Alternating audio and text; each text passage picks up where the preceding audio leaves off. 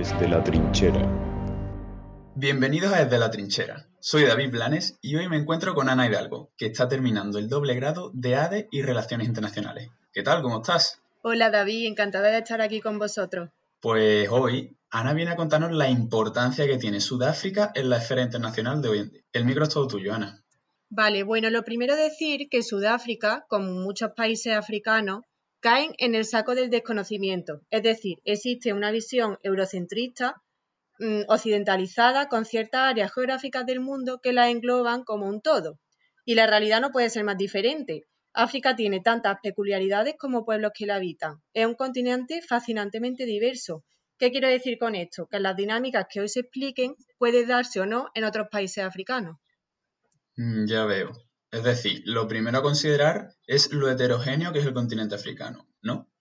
Vale, pues a partir de aquí, coméntanos qué caracteriza el caso de Sudáfrica y qué lo hace tan peculiar.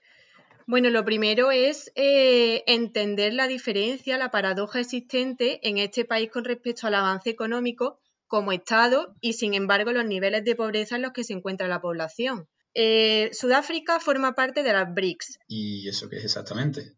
Para aquellos que no las conozcan, estas cinco siglas hacen referencia a las potencias económicas emergentes a nivel global. Tenemos a Brasil, a Rusia, a India, a China y a Sudáfrica, lo que significa que el desarrollo tecnológico, el potencial de crecimiento del país, todos los avances que están teniendo se están reconociendo internacionalmente. Además, eh, en cuanto a la región, en cuanto a África, junto a Nigeria, Sudáfrica se presenta como figura central, ¿Por qué? Por su nivel económico y también por su desarrollo democrático. Perdón. Ahora bien, su población está sumergida en las dinámicas de explotación y exclusión que suponen un punto de partida interesante para entender cómo es este país y cómo ha sido su historia. Mm, entonces, a modo de resumen, podemos decir que nos encontramos ante una potencia económica emergente que no logra respetar del todo varios derechos de su propia población. ¿Lleva siendo una práctica habitual mucho tiempo? Nos tenemos que remontar un poco al pasado, cuando Sudáfrica, como el resto del continente africano, vivió bajo dominio europeo durante casi todo el siglo XX.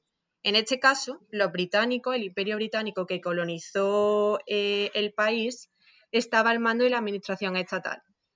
La corrupción, el patrimonialismo, extracción de recursos, élites ineficaces la redistribución de la riqueza y un largo etcétera formaban parte de la tónica en la que se desenvolvía el país. Hasta aquí esto se puede considerar algo general en cuanto al continente durante este periodo colonial. Para el Imperio Británico, Sudáfrica era un territorio destinado solo y exclusivamente a proporcionar recursos naturales y manos de obra barata que permitieran así reducir los costes y, por tanto, enriquecer y proporcionar herramientas de poder a, la metrópoli, a Gran Bretaña. A partir de los 60 empieza a tener lugar a nivel global, tanto en Asia como, como en África, una ola de independencia y se establecen gobiernos independientes de las metrópolis. Todo esto lo digo entrecomillado porque realmente siguen siendo dependientes económicamente y además sigue habiendo presencia europea, en este caso en Sudáfrica. Y surge un fenómeno que se convierte en histórico por sus políticas raciales. Estoy hablando del apartheid. Este ha tenido un impacto global en la manera de entender las dinámicas globales de respeto a los derechos humanos y, por ende, el acceso a los recursos básicos para la supervivencia y una vida digna de, los sudafricanos. Creo que el apartheid es un término con el que sí estamos más familiarizados. Explícanos, por favor, en qué consistió, Ana. El apartheid lo que fue es un sistema de segregación racial, que además estaba institucionalizado, Básicamente se implantó para que los europeos que seguían allí pudieran mantener sus privilegios a costa de privar de derechos a la población negra. Por decir algunos ejemplos, no podían votar, tenían que vivir en zonas alejadas del centro urbano, el acceso a la educación era una odisea, no porque no hubiera centros, que lo había, sino por la calidad de los mismos. La gente negra no podía utilizar ninguno de los servicios que usara la gente blanca. Y así fue la situación hasta 1991 cuando se abolió el sistema y en 1994, gracias a Nelson Mandela, este se proclamó presidente de la República de Sudáfrica. Mm, vale, y cuéntanos, Ana, ¿cómo ha influido el apartheid en la Sudáfrica de hoy?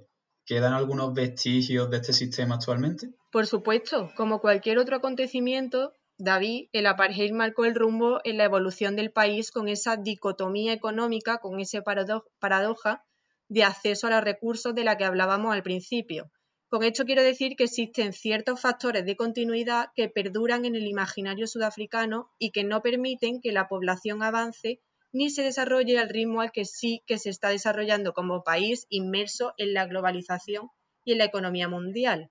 Los recursos básicos como la sanidad y la educación siguen estando comprometidos para una gran parte de la población, porque sigue habiendo captación de recursos.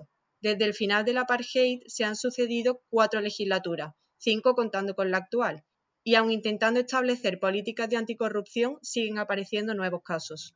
Ya veo. Bueno, para ir terminando, Ana, te lanzo una pregunta directa. ¿Qué supuso la caída del apartheid? Bueno, pues supuso un hito importantísimo que se logró con la caída de este, de este régimen de segregación racial.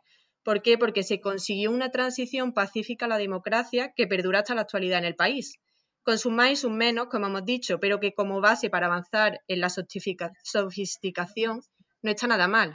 Es decir, las elecciones de 1994 surgió un gobierno legítimo que permitía la pluralidad política y además en esta constitución ya se incluyó una declaración de derechos fundamentales. No querían volver al modelo anterior y consiguieron de forma calmada ir dejándolo atrás. Pues todo clarísimo, Ana. Te agradezco muchísimo que hayas estado hoy aquí con nosotros. Gracias a vosotros siempre, porque además Sudáfrica no deja de ser un país con muchos ámbitos aún pendientes de desarrollo, pero espero haber esclarecido mm, mínimamente que cada país, que cada estado tiene su historia que lo hace único. Desde luego que lo has hecho, Ana. Ha quedado clarísimo que Sudáfrica es un actor a tener en especial consideración hoy en día, mucho más de lo que pensábamos. A nuestros oyentes, muchas gracias por estar ahí. Recordad que podéis seguirnos en Instagram, en Desde la Trinchera Pod y en Twitter, desde la TR. Hasta la próxima y nos vemos en Desde la Trinchera.